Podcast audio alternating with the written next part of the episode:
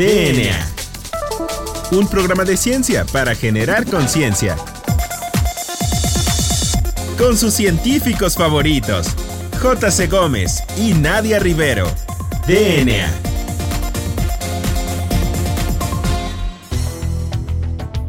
Buenas tardes a todos, bienvenidos a este su programa favorito de ciencia, DNA, un programa de ciencia para generar conciencia. Yo soy la doctora Nadia Rivero y me acompaña el doctor Carlos Gómez Berjan. Hola Juan Carlos, ¿cómo te encuentras el día de hoy? Hola Nadia, muy bien, bienvenidos todos al programa. ¿Cómo, cómo estamos el día de hoy? ¿Qué invitado tenemos? Bueno, pues el día de hoy tenemos a un invitado de lujo que es el doctor Armando Luna López. Él es investigador del Instituto Nacional de Geriatría y estudió la licenciatura, maestría y doctorado en biología experimental en la Universidad Autónoma Metropolitana.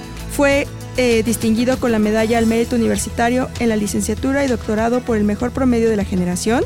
Estudió una estancia en el Medical College of Georgia en Estados Unidos y bueno, también imparte cursos a nivel de licenciatura y posgrado en la Universidad Autónoma Metropolitana. Tiene la distinción de SNI nivel 1 del CONACYT y hasta el momento tiene un gran número de publicaciones en, en revistas internacionales indexadas, así como cinco capítulos de libros calificados. Ha sido tres veces ganador del premio a la investigación en la Universidad Autónoma Metropolitana y pues ha tenido también una amplia formación de recursos humanos en doctorado y maestría.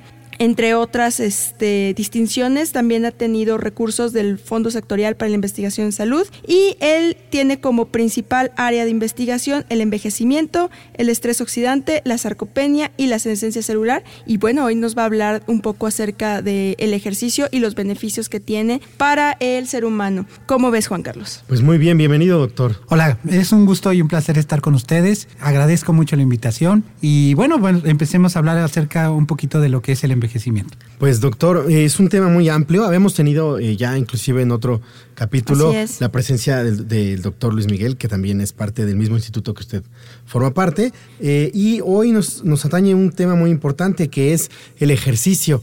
Eh, ¿Qué tan importante o qué tan eh, productivo es realmente hacer ejercicio, es una de las interrogantes que ahorita nos va a contestar el doctor, y también la sarcopenia, que es una enfermedad muy importante en el envejecimiento. Entonces, doctor, ¿por qué no empezamos hablando un poquito del ejercicio? Bueno, pues sí, tienes muchísima razón. El ejercicio es uno de los beneficios más importantes que hemos observado para mantener las condiciones del adulto mayor. Eh, uno de los beneficios más importantes que se han observado eh, en la, realizando las actividades físicas es que se evita eh, la pérdida de la masa muscular. Los adultos mayores con esto pueden tener mayor fuerza y poder realizar sus actividades cotidianas eh, que realizan diariamente. Doctor, ahí yo tengo una pregunta. ¿Cualquier tipo de ejercicio o este, ejercicio anaerobio, ejercicio aeróbico, qué tipo de ejercicio es el que más beneficios le podría traer, pues no solamente al adulto mayor, sino a la población en general? La mayoría de los reportes eh, mencionan que el, ejercicio moderado aeróbico eh, es el que mejores beneficios tiene. Sin embargo, nuestra población de adultos mayores, de la mayoría de, nuestra población de adultos mayores, no puede realizar estas actividades físicas. Es por eso que nosotros nos hemos evocado a diseñar una nueva terapia de, realización de actividades físicas con ejercicios leves, mucho menos de menor intensidad que pudiesen lastimar eh, eh, a, los adultos mayores y con un mayor tiempo de, exposición. Esto hace que los adultos mayores tengan mejores beneficios. Nosotros eh, en realidad empezamos a trabajar con un modelo murino, trabajamos con ratas y las podemos a trabajar con una baja intensidad durante largos periodos de tiempo y hemos observado muchos beneficios, principalmente en lo que tiene que ver con la longevidad. Doctor, y por ejemplo, y en el caso de que yo sea una persona, no sea un adulto joven, de unos 40, 50 años, ¿es importante que empiece a hacer ejercicio o ya estoy perdido y debí de haber hecho ejercicio desde muy joven? Eh, no, es una excelente pregunta. Nosotros empezamos a, trabajar eh, con adultos, eh, digamos con ratas adultas de la misma edad a la que nos te estás refiriendo, y podemos observar que empiezan a, todavía a recuperar esa, a evitar la pérdida de la masa muscular y todo, todo lo, este, toda la grasa que se empieza a acumular con la edad esta se evita que se, que se acumule generando daños, eh, especialmente en el estado inflamatorio, que es lo que degrada o daña el músculo, induciendo un, proceso de muerte de las células este, musculares. Ok, entonces a cualquier edad es, es, bueno hacer ejercicio. Vamos a tener los mismos beneficios si empiezo a los 50 que si empecé a los 10, 12 años. Mm, desde luego que sí es muy importante hacer eh, la actividad física, pero debe de ser controlada. Muchos reportes han, han dicho que una, una, actividad moderada en un adulto mayor puede ser eh, perjudicial porque puede tener muchas lesiones. Entonces es por eso que nosotros estamos diseñando estas actividades. De hecho, en nuestro modelo murino, cuando nosotros empezamos a trabajar a las ratas cuando ya son viejas, eh, si los llevamos a, un, a una actividad moderada, los animales empiezan a fallecer. Entonces, eh, eh, eh, no, es, no es muy recomendable. De hecho, muchos artículos y publicaciones que, se han tenido en los últimos años han mencionado eso, no, no llevarlos a una, una, velocidad más allá de los 20 metros por segundo, que son lo que, con lo que sea, digo, 20 metros, sí, 20 metros por minuto, que es lo que, este, con lo que se empieza a entrenar a las ratas para que empiecen a caminar. Entonces, doctor, pero entonces, por ejemplo, eh, tengo que hacer ejercicio, no importa la edad, puede ser que ya yo sea un adulto mayor y, decido hacer ejercicio para mejorar mi condición y sigue siendo igual de saludable, o sea, no es que ya haya perdido mi oportunidad. Sin embargo, si hago desde antes, puedo prevenir la pérdida de, de masa muscular. Desde luego, mientras el ejercicio se empiece a hacer en etapas tempranas, es mucho mejor porque evitaremos que se pierda la masa muscular y, y se evite un fenómeno que se llama infiltración de la grasa en el tejido muscular, que no es otra cosa que las células que precursoras del, músculo también son las células precursoras de los adipocitos. Entonces, el estado inflamatorio que se genera con el, con, el tejido adiposo va a hacer que esas células que iban a ser músculo se conviertan en tejido adiposo y entonces se, se interrumpa la continuidad de la fibra muscular perdiendo la fuerza, aunque se encuentre la fibra, pero ya no es funcional. Entonces, por eso es muy importante que en primeras etapas de la vida, yo recomendaría que desde eh, jóvenes siguiéramos haciendo ejercicio y, y, si el adulto ya, ya está consciente de que puede hacer ejercicio, lo empieza a realizar. Ok, y es ahí donde entra esta llamada memoria muscular que se va generando cuando una persona durante cierta época de su vida o temporada de su vida realizó ejercicio, después deja de hacerlo y no sé, unos años después vuelve a hacer ejercicio, ahí tiene que ver esta memoria. Sí, las fibras musculares pueden ir transformándose de un tipo de fibra a otro tipo de fibra de acuerdo a la edad. Entonces pasarán de tener una fibra muscular que, tenga que ver con la fuerza a una, una que tenga que ver con la resistencia. Y en este caso lo que necesitamos es tener una combinación de las dos que podría ser lo más benéfico. Pero entonces, por ejemplo, ok, eh, la, tengo que hacer ejercicio pero no tanto lo que nos comentaba hace rato, ¿no? ¿Cuánto ejercicio es como suficiente? ¿Qué podría como usted recomendar para nuestro auditorio para que comience a hacer ejercicio y, por ejemplo, algunos que están muy jóvenes no, no lleguen a perder esta masa muscular y los que ya están en una etapa de la tercera edad, pues no se vayan a lastimar? Sí, bueno, para los adultos mayores, que es nuestro punto de estudio, eh, lo más recomendable es que caminen. Caminen media hora, cinco días a la semana en un espacio que sea muy seguro para que eviten las caídas, porque una de las consecuencias más graves en el envejecimiento son las caídas, ya que pueden producir lesiones que, dañen a nuestro adulto mayor y ya puede ser una lesión que ya puede imposibilitarlo para siempre, incluso puede llevarlo hasta la muerte. Pues muy interesante. Eh, yo creo que eh, conviene eh, pues reportar y decir este, y hablar de que se tiene que hacer ejercicio y que es importante ya inclusive para tomarlo como terapéutico, ¿no? Doctor. Desde luego. Eh, una de las cosas, que, además de lo físico, también lo mental. El movimiento, la coordinación que vamos realizando con cada paso que vamos dando, o si podemos trotar, es un movimiento de coordinación que va ayudando a que nuestro sistema nervioso vaya este, siendo funcional durante más tiempo y tengamos mejores beneficios cognitivos. Claro, que ese es un punto muy importante, ¿no? ¿Cuáles son los beneficios que tiene el hacer ejercicio a nivel del sistema nervioso central? Porque hay varios estudios en donde se ha observado que hacer ejercicios en adultos mayores pues genera la liberación de factores neurotróficos que, bueno, para el público eh, son factores que van a beneficiar a las neuronas y van a beneficiar a la actividad cognitiva. ¿Usted nos puede hablar un poquito más acerca de eso? Bueno, no, es como mucho mi, área de trabajo las neurociencias, pero sí he leído acerca de estos síntomas y hemos encontrado que hay beneficios. De hecho, los animalitos que, que, se entrenan durante mucho tiempo a realizar actividades físicas tienen mejores eh, capacidades de memoria y de aprendizaje. Eh, también otro de los fenómenos que puede ser abatido con, el, con la realización de una actividad física es la osteoporosis, principalmente en las mujeres.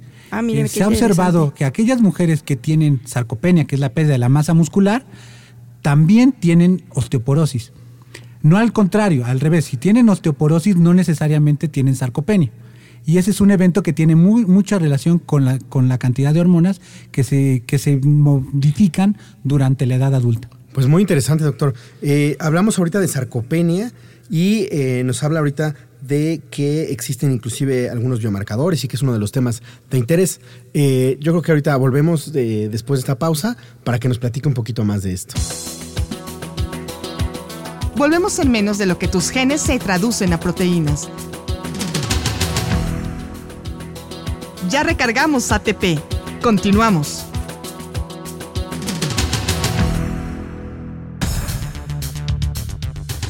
Bueno, pues ya regresamos a este, eh, la segunda parte de nuestro programa de DNA y pues vamos a abordar un tema muy importante con el cual habíamos redondeado en la primera parte que es acerca de la sarcopenia. Doctor, ¿nos puede hablar un poquito acerca de la sarcopenia? ¿Qué es la sarcopenia? ¿Quiénes la padecen? ¿Qué tanta incidencia hay de esta enfermedad en nuestro país? Adelante, doctor, díganos. Muy bien, la sarcopenia es la pérdida de la masa muscular acompañada con una pérdida de fuerza. Esta pérdida de fuerza imposibilita a los adultos mayores o a, todas las personas a realizar sus actividades cotidianas. Una de la, la sarcopenia se empieza a presentar a partir de los 40 años de edad, empezamos a perder entre el 5 y el 10% de la masa muscular y esta va siendo gradual cada, de, cada 10 años, se va más o menos perdiendo mm. una proporción similar entre el 5 y el 10%. De tal manera que cuando lleguemos a ser adultos mayores ya tenemos una, una buena pérdida de la masa muscular. Todo depende de, muchos, de muchos factores, de la actividad física que, eh, que realice eh, la persona y también eh, de algunas otras patologías que pudiesen estar relacionadas con ellos, como es la obesidad, el sedentarismo y la mala nutrición. Doctor, ¿y hay algunas otras enfermedades que están asociadas a la misma sarcopenia? Bueno, en la, en la parte final hablamos una, de una muy importante, la osteoporosis y este una de las más relacionadas es la osteoporosis, porque la actividad física lo que hace es permitir que el impacto que se tiene cuando camina, la gravedad de la Tierra, impacta sobre la, constitución del hueso. Es lo mismo, lo similar que pasa con los astronautas cuando están en la Luna. Ah, claro. Exacto. Como no hay una gravedad, empiezan a perder esa, ese impacto que tienen al caminar y eso induce a que el hueso se empiece a formar. Nosotros hemos observado que nuestros animalitos que caminan durante toda su vida tienen de hecho mucho más masa, masa ósea que aquellos que son sedentarios. Oiga, doctor, ¿y cómo se puede medir esta masa muscular? Eh, bueno, hay eh, varios tipos de, mediciones. Una es por bioimpedancia, en donde se, una descarga eléctrica puede determinar la capacidad de, relajación y contracción del músculo y podemos tener una evaluación. Sin embargo, uno de los, de los estándares más, más importantes es la densitometría dual de rayos X, mejor conocida como DEXA. este, Se emiten dos longitudes de onda, eh, dos emisiones, dos longitudes de, onda y de diferente intensidad. Una va a determinar el hueso y una nos va a determinar la grasa nosotros a partir de eso hacemos un cálculo para determinar cuál es la masa muscular. Ah, Doctor, ¿y se puede revertir la sarcopenia? Es una de, la, de, los, de lo que estamos tratando en el Instituto Nacional de Geriatría, tratar de, contrarrestar eh, la, sarcopenia. Hemos, eh, no solo tenemos este proyecto de solo realizar actividades físicas, sino ayudarle al, al individuo, al adulto mayor, con algunos fármacos para tratar de evitar que se pierda la masa muscular. ¿Pero actualmente existe ya algo que yo vaya al doctor y, me diagnostica sarcopenia y me administra algo? Eh, no, por el momento aún todavía no es este, muy, muy importante. En, eh, hace unos años empezó a haber un, un, boom de investigación sobre una proteína que es un biomarcador de la sarcopenia la miostatina. La miostatina es un mm. inhibidor de la proliferación del músculo y entonces empezaron a, este, a llevar a cabo algunos experimentos con, con, la, este, con los inhibidores de miostatina para inducir la proliferación. De hecho, existen muchos animales transgénicos que, tienen bloqueada la miostatina y desarrollan una masa muscular impresionante. Sin embargo, el músculo, el, el, corazón también es un músculo. Exacto, entonces, lo también Tiene, lo agranda y entonces empieza una disfuncionalidad.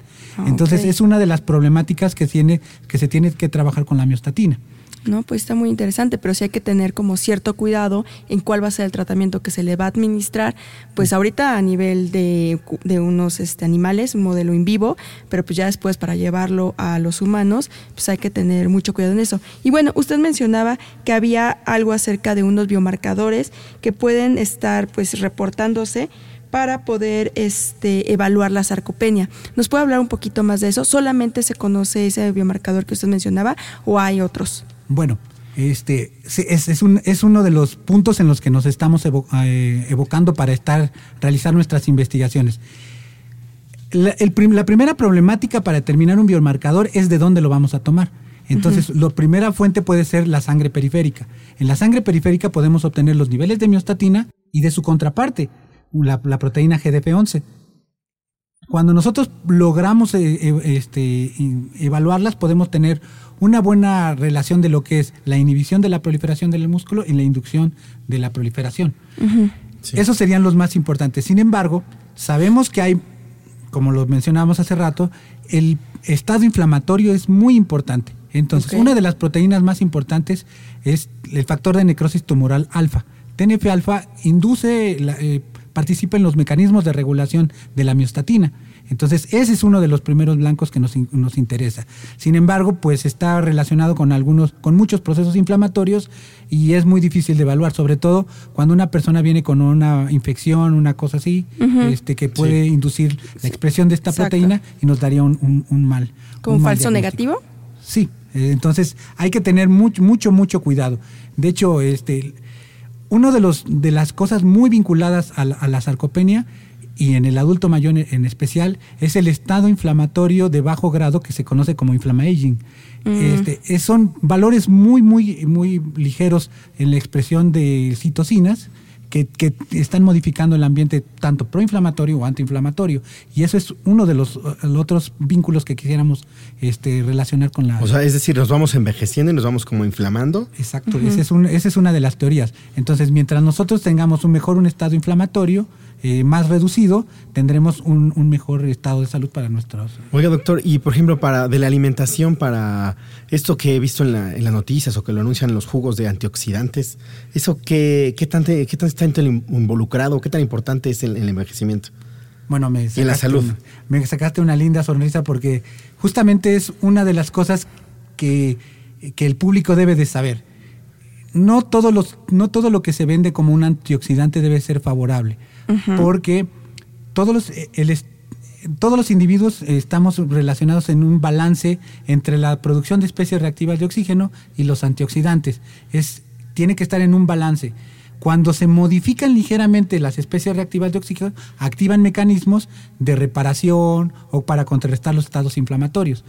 Si nosotros abusamos de, la, de los antioxidantes, podemos inhibir estas rutas o en, en otros casos. Y puede ser perjudicial. Desde luego. Entonces, siempre tenemos que tener, eh, de hecho, otro de los, de los biomarcadores interesantes sería evaluar el estado redox de todos los individuos. Saber qué tanto oxidados o, reducidos estamos para, para contrarrestar Entonces, estos daños. ¿usted no recomendaría eh, estar tome y tome eh, o consumir muchos antioxidantes? Mm, en la, en la nutrición. La dieta debe de estar acompañada de una buena nutrición en porciones de vegetales y frutas que contienen los antioxidantes naturales. Y eso, y eso más una actividad física eh, y una buena plática sería muy interesante para, para contrarrestar el envejecimiento. Claro, siempre es bueno tener un buen equilibrio para pues estar en óptimas condiciones. Y bueno, parte también del programa es presentarle al auditorio a los, eh, la parte humana de los investigadores, ¿no? Que no solamente somos como científicos locos que estamos arrumbados solitarios en un laboratorio, sino que también somos personas que tenemos gustos y que tenemos recomendaciones pues para otras personas. Entonces, la pregunta obligada a nuestro programa es, Juan Carlos. Bueno, la pregunta obligada que tenemos en este programa es que, cuál es si tienes alguna recomendación de eh, alguna canción o alguna eh, película que, quieras como eh, que el auditorio conozca o que el auditorio la vea. Y pues que también nos platiques un poco de, si tú haces actividad física, tú haces ejercicio para envejecer saludablemente, Armando. Bueno. O una pregunta a la vez. ¿Cuál es tu canción favorita? Wow. Alphaville, Forever Young. Muy bien.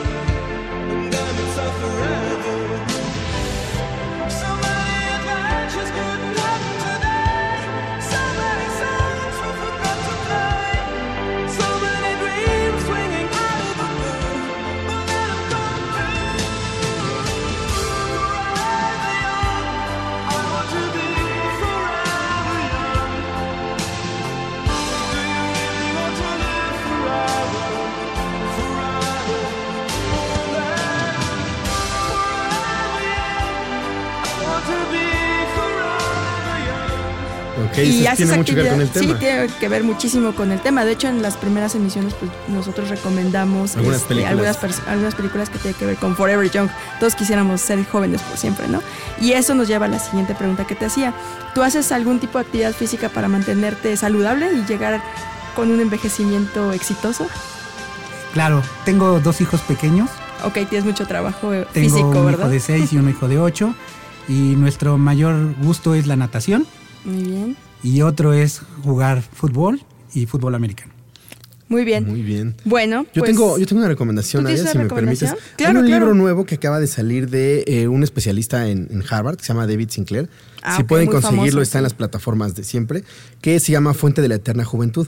Y ahí habla un poquito de eh, algunas de las cosas que se mencionaron aquí y de eh, más o menos como una manera muy sencilla para entender los pilares del envejecimiento. Justamente em, eh, hace un par de días estaba leyendo una noticia donde mencionaban acerca del cóctel de fármacos que se administra el mismo Sinclair, para poder estar joven. Y pues sí, dentro de su cóctel de este, medicinas esto no lo hagan sin consultar a su médico, está la metformina. Y lo que él decía es que quiere llegar con una buena salud a la edad, a la tercera edad. Y pues bueno, este, ¿quieres despedir el programa, Juan Carlos? Sí, bueno, pues muchas gracias por eh, aceptar la invitación y por venir a platicarnos de su tema, doctor. Muchísimas gracias a ustedes. Es una muy gran, una muy grande experiencia que he tenido. Y muchas gracias, espero venir otro día. Bienvenido cuando pues quieras. Gracias, Nadia, por el programa, otro programa más. Eh, nos vemos en la próxima emisión de eh, DNA. Bueno, pues agradecemos a nuestro invitado, el doctor Armando Luna López. Muchas gracias. DNA. La materia no se crea ni se destruye, solo se transforma. Nos vemos en el próximo programa de DNA, un programa de ciencia para generar conciencia.